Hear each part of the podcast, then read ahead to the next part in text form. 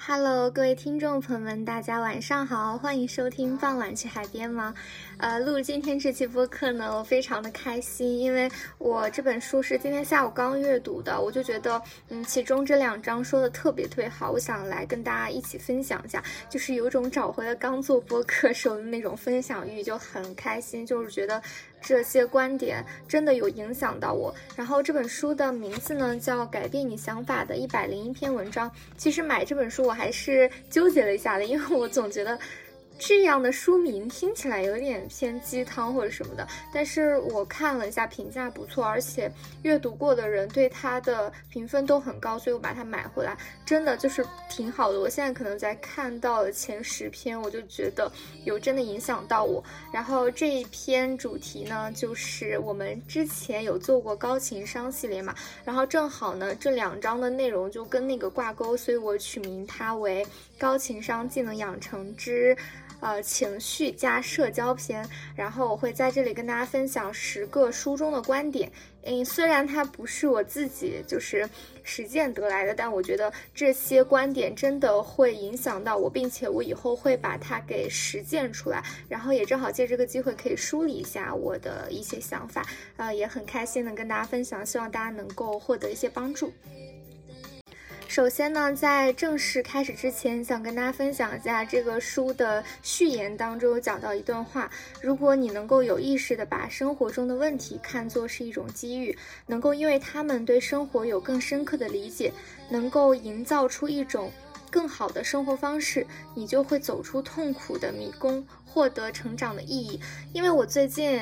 呃，就是更新也不太多，我也很少借机会跟大家分享我的生活什么的。嗯，就是我前段时间可能就是经历了一些不太开心的事情，所以我可能整个人的心情都比较低谷。但是最近这一段时间，慢慢的我也开始通过我经历的事情去反思自己，然后有了很多新的想法，然后我也把它们转化为了对我以后生活啊、社交什么的一种。新的认知，我觉得它可以帮助我。就是我一直觉得生活当中发生的每一件事情都不一定是完全的坏事，它有可能就是会在你以后就是的生活当中给你一些启发吧。前提是你自己要是一个希望。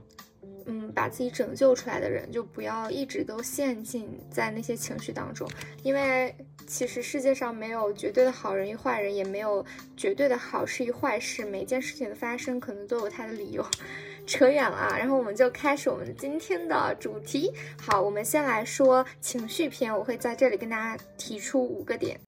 第一个点是，他们的情绪源头不来自外部。就是这样一部分高情商的人呢，他们产生情绪从来都不会因为别人做了什么，因此呢，也不需要别人来解决。就是这样一部分人，他们知道自己才是一切体验产生的最终原因，呃，能够让他们避免落入到被动愤怒的陷阱。那么，被动愤怒呢，其实就是指一个人回避愤怒情绪时，他们会将愤怒表达内化，比如说摔门呀、报复呀、断绝关系等等。那么，被困在这种陷阱中的人，总认为错。的是外部环境，一切都由外部环境来纠正。呃，也就是说呢，呃，如果你想成为一个高情商的人，你首先要知道，就是你的情绪所有都要源自于你自己做了什么。比如说，我做了一件很好的事情，呃，或者是对自己有帮助的事情，我会感到开心；我做了一件错事，我会感到难过。而不要因为，呃，你跟别人相处过程当中，别人做了哪件事情你看不惯而去生气、愤怒。就是你可以把那些东西给淡化，觉得不重要，就只有自己才是重要的。然后我后面也会讲到，如果别人和你的观点不一样的时候，你应该怎么样去做。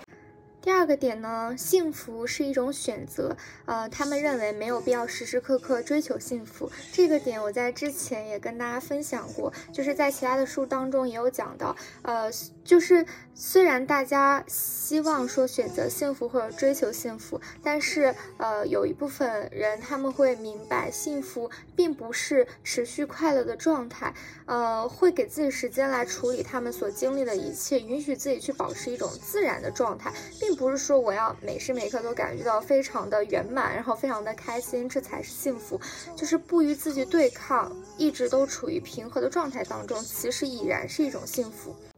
第三点呢是，呃，自己的想法不要被别人左右。其实，因为社会环境和人们比较容易受外界影响的一些思维模式，其实我们经常会容易被不属于我们自身的思想、信仰和心态所左右。那么，怎么样去解决这个问题呢？就是要不断的去梳理自己的信念，反思自己的初衷，呃，以此来确定当前的参照标准是否真正的适合我们。就是如果你要做到你是一个高情商的人的时候，其实你要跟很多人打交道，那在这个过程当中，你也很容易会被别人左右。那你需要做的就是在一个阶段性里面去梳理自己最近接受到的一些观点呀，然后或者是去反思自己做某件事情的初衷，或者是现在。正在进行的一些事情，就是你为什么而做？我看到一个博主有说，就是你在做很多事情，或者是你的很多情绪前提下，你要反反复复的去确认，我做这个事，我产生这种情绪是否真的利于达到我自己的目标？如果不利于的话，就是你就不要做，或者是你就不要被别人左右，就是一定要梳理出来，我真正重要的事情是什么，我的方向是什么。那么第四个点呢，就是，嗯，不要轻易的和任何人成为亲密的朋友。我觉得这一点就是也是我自己在以后的过程当中会去慢慢学习的。嗯，高情商的人呢，是他们能够知道真正的信任和亲密感是一点一滴建立起来的，他们可以清晰的辨别出谁能够和自己分享一切。呃，虽然呢不会戒心重重，不会封闭自己，但是呢他们会非常认真的去搞清楚谁能够进入他们的生活和内心。就是你要对所有人都很和善，但只对少数几个人真正敞开自己的心扉，因为。就是怎么说呢？我们要做一个高情商的人，我们可以非常圆滑的去面对所有人，就是它并不是一个贬义词啊，就是我们可以对每个人都很和善，但是呢，就是不要对所有人都敞开心扉。那这个就就有一个好处，就是如果你不对所有人都敞开心扉的话，你就你就不会去接触很多来自外界的一些信念和思想，然后你就很利于去专注你自己。那么第五点呢是。高情商的人不会把糟糕的感受和糟糕的生活混为一谈。其实眼前的一切都只是能够代表自己的。呃，某时某刻，而不能代表自己的整个人生。呃，很多糟糕的事情发生，发生过后，它也只不过是人生当中转瞬即逝的很短暂的经历。你放在时间的洪流当中，等过一年后看，你就觉得这些事情根本就不算什么。高情商的人会允许自己有些糟糕的日子，会接纳一个完整的人生。呃，就是这种不与自己对抗的心态，让他们找到了平静。其实这五点呢，还是呃，就是非常统一，向同一个思想的。就是第一，你是要专注自己；然后第二呢，不与自己对抗；第三呢，就是寻求某种平衡的状态，而不追求时时刻刻非常幸福。那么第四呢，就是嗯，不要被别人的想法所左右，然后不要轻易的让别人进入到你的心扉当中来，然后经常性的去梳理自己。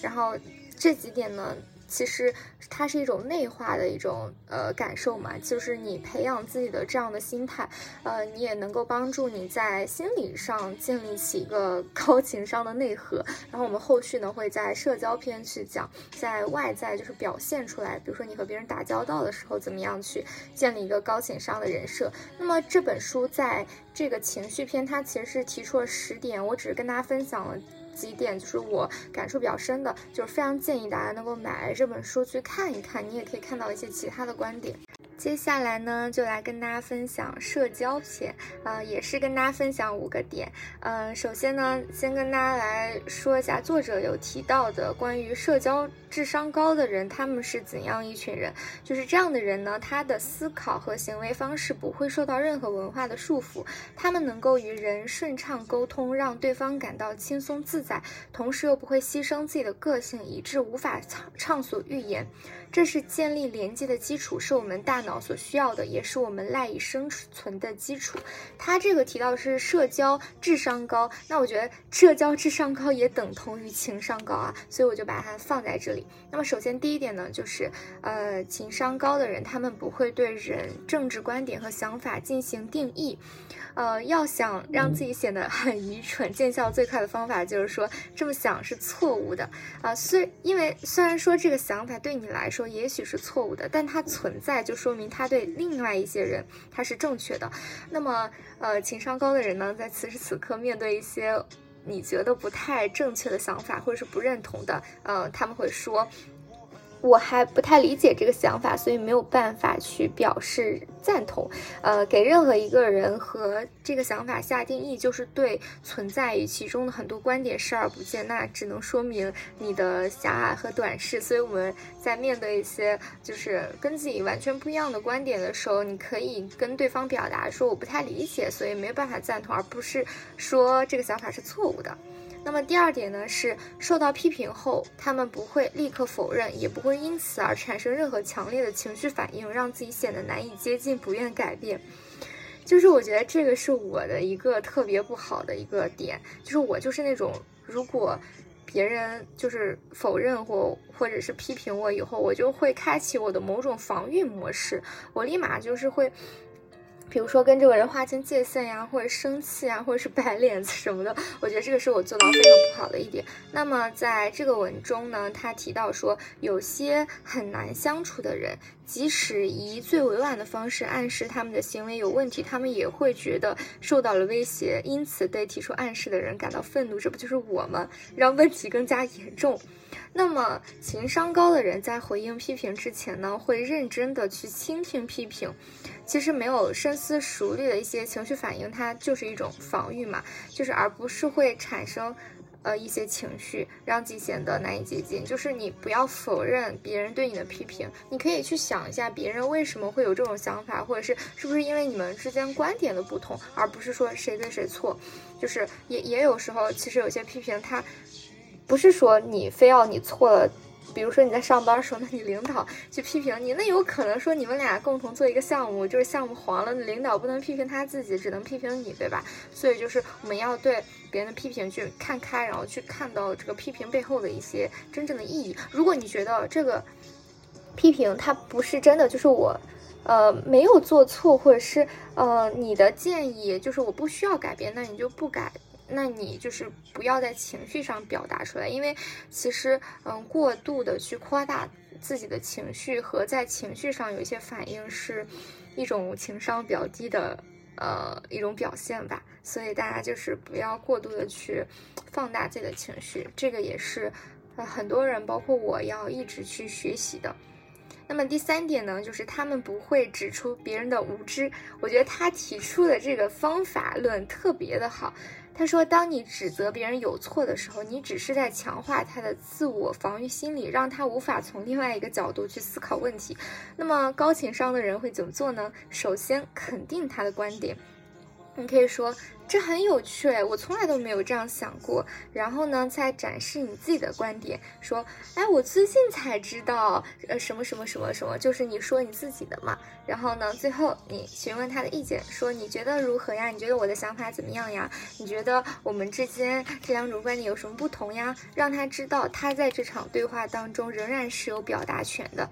呃，这样做呢，表明你在打开对方的心扉，邀请对方参与到对话当中来。这样呢，你们双方也能从这个对话当中学到东西，而不仅仅是防御。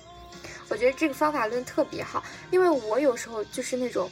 怎么说呢？嗯，可能我心态上比较骄傲，我总会觉得我的想法是正确。如果别人提出了一种我不太认同的想法，我就我就立马我就不想跟他交流了，而且我听着就很生气。然后我觉得。这样就很不好，因为，嗯，存在即合理，对吧？第四点呢是他们能够认可他人的感受，我觉得这个说的特别好。其实认可别人的感受就是接纳别人的感受，而不是用讲道理去评判、否认或是改变别人的想法。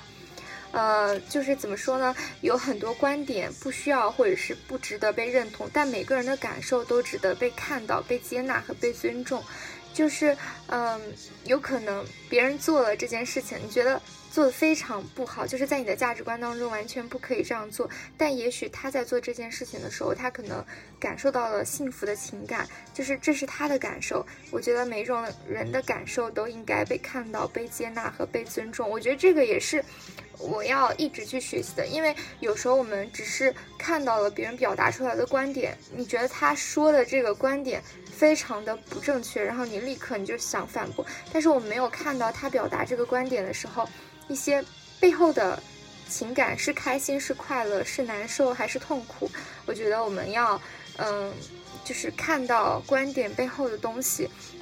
因为你要认可一个人的感受，其实就是认可他这个人。即使你们对同样的事情会有不同的反应，但是换句话来说，嗯，就是认可他的自我，即使他和你不一样。我觉得，就是如果你要做到一个高情商的人，就是让所有人都。看到，就是你是一个能够把所有的事情，呃，都处理很好，能够去把和每个人的关系都，嗯，处理得很好的一个人。你有一个很大的前提，就是你要有很强的包容心，就是包括你去认可别人的感受呀。不要指出别人的无知啊，它都是一种包容的情怀。那我们既然说我们要提升自己的这个技能嘛，你不能说我什么都不改变，我就是做我自己。那，呃，就是做你自己并不是不对，但是很多东西它可能就要取舍，对吧？所以我们也可以慢慢的，嗯，让自己去强化这种思想吧，让自己去认可别人。嗯，尽管可能在。就是这个过程当中，你并不会非常的开心，或者是非常的愉悦。那么最后一点呢，就是我觉得这句很短，但是他说的特别好。其实啊，这一篇呢，它是有十六个观点，就是很多观点都很好。就比如说我还没有分享到的一个观点，就是如果一个人只想着赢，不想学习。高情商的人不会和这样的人争论，因为并非每个人都想要沟通、学习、成长和与别人建立连接。嗯，高情商的人不会强迫他人如此。你可以选择，呃，你想沟通的人，就是这个前提，就是你要去观察别人，哪些人他是值得交谈的，他是愿意和你交谈；哪些人就是你们两个在一起是就没法进行交谈，但你们可以在一起干别的事情，比如说在一起拍照啊或者什么的，就是要嗯观察，然后去体会。嗯，这个也是一个可以慢慢学习的技能。然后你慢慢的就是要知道什么样的人，你可以选择去跟他干这个事情，干那个事情，嗯，对吧？但是，嗯，还有一些其他的点，嗯，我希望大家能够 买来这个书看一下。然后我们就分享最后一点，就是，嗯。嗯，他们最注重于自己的关系，并孜孜不倦地为此而努力。就是说，高情商的人其实，嗯，比起来重视别人，他们更重视自己。因为什么呢？因为他们的理念是，你和其他人的关系都只是你和你自己关系的延伸。嗯，就是他只有这么短短的一句话，但是我非常的认同，并且我想来跟大家一起分享一下我对这句话的理解。因为有时候，其实我们不认可别人的观点，或者是跟别人生气，是不是某种，呃，意义上说明我们并不认可这部分的自己？嗯，假如说我举个实际的例子，就是女权这个事情上面，其实我是一个女性主义者嘛，虽然我不是说。我有多么高深或者多么完美一个女性主义者，但是我是想要让自己成为一个女性主义者的，所以我也有看这方面的书。但有时候可能我跟别人的观点就很不一样。嗯，假如说有些人他们认为，呃，你需要进入到婚姻当中，那我自己有可能我是认为说我可以不进入到婚姻当中，我可以在婚姻外实现自己的自我价值，所以我就觉得说我和他观点不一样。但是我现在反过来去想，是不是因为在你在学习的这个过程当中，你并没有说坚定的认为我一定就不结婚，还是你还是在这两者去挣扎的。比如说，我是，嗯，想结婚，就是想有人陪伴，但是我又觉得可能男性他带给不了我真正的安全感，我对男女关系并没有足够的信任，然后我也觉得。就是婚姻它带来的还有很多，比如说家庭劳动呀，比如说你在生育当中所遭到的一些生理还有心理上的一些损害，呃，对。然后那反之呢，我又觉得说，如果我嗯真的不结婚的话，我就很孤独。就是，然后我要结婚的话，我就不能去实现我自己的自我价值，我就不能在职场和工作上面去大展宏图，因为我自己是一个事业心很重的人。嗯，就是我们有时候去反驳他人的时候，是不是因为我们自我也在矛盾？就是你并没有看得那么清。如果就是怎么说呢？如果你喜欢吃苹果，你非常不喜欢吃香蕉，你就不吃香蕉。那另外一个人说他喜欢吃香蕉，你又无感，因为你已经很坚定了自己的想法。所以我就在想，是不是我们和其他人的关系和其他人的矛盾，都是因为我们并没有足够的坚定我们自己心里的想法，我们也没有处理好我们与自己。就是某一部分的我，就是某一部分的本我 之间的一个良好的关系。就是可能你心中有两个小人，他们一直在打架，你从来都没有想过去调和他们。在面对别人的一些观点的时候，你就就好像你与他抗争，就是与你自己抗争一样。但是反而你可能会伤害别人，会伤害这段关系。我觉得，嗯，大家可以就是好好的体会一下，就是如果有一天能够认识到。这句话就是与其他人的关系只是你和你自己关系的延伸，是不是？我们有时候在面对一些人、面对一些社交场合、面对一些愤怒、面对一些情绪的时候，我们就会问自己说：你和别人生气，是不是在和自己生气？那这样想的话，还有生气的必要吗？就是，嗯，还有就是结合我们前面提到的，比如说，嗯，不要跟别人过于敞开心扉，因为你就是过于敞开心扉，你可能。你会怎么说呢？对这个关系寄予很多期待，然后你就反而可能会受伤的更多，反而你更希望别人和你呃的想法是完全一样的。那如果你就是跟别人是建立一种友好但没那么深的关系，你可能就对别人真正想什么不是那么的呃看重了。好，以上就是。呃，我分享给大家的十个点，然后希望大家可以自己体会吧，也希望大家可以，嗯，在这个当中学到一些东西。因为我这个是即兴录的嘛，所以我后续也不会再剪辑了。我刚才说话可能说的也有点乱，也有点重复，大家就是别介意。嗯，然后今天是周末，我等会儿呢，我要吃一个这个姚记王，咱们刚刚点了一个烤鸡，我就是看剧，我最近在看那个。嗯，爱奇艺迷雾剧场的那个新的叫《回响》，宋佳演的嘛，然后我觉得演的贼好，我昨天一口气看了五集，呃，我今天就是继续看，然后也非常跟大家推荐这个剧，就是，呃，呃是悬疑剧嘛，对悬疑片比较感兴趣的朋友们可以去看一下。好了，以上就是本期播客的全部内容，感谢你的收听，我们下期再见啦，拜拜，很开心，拜拜。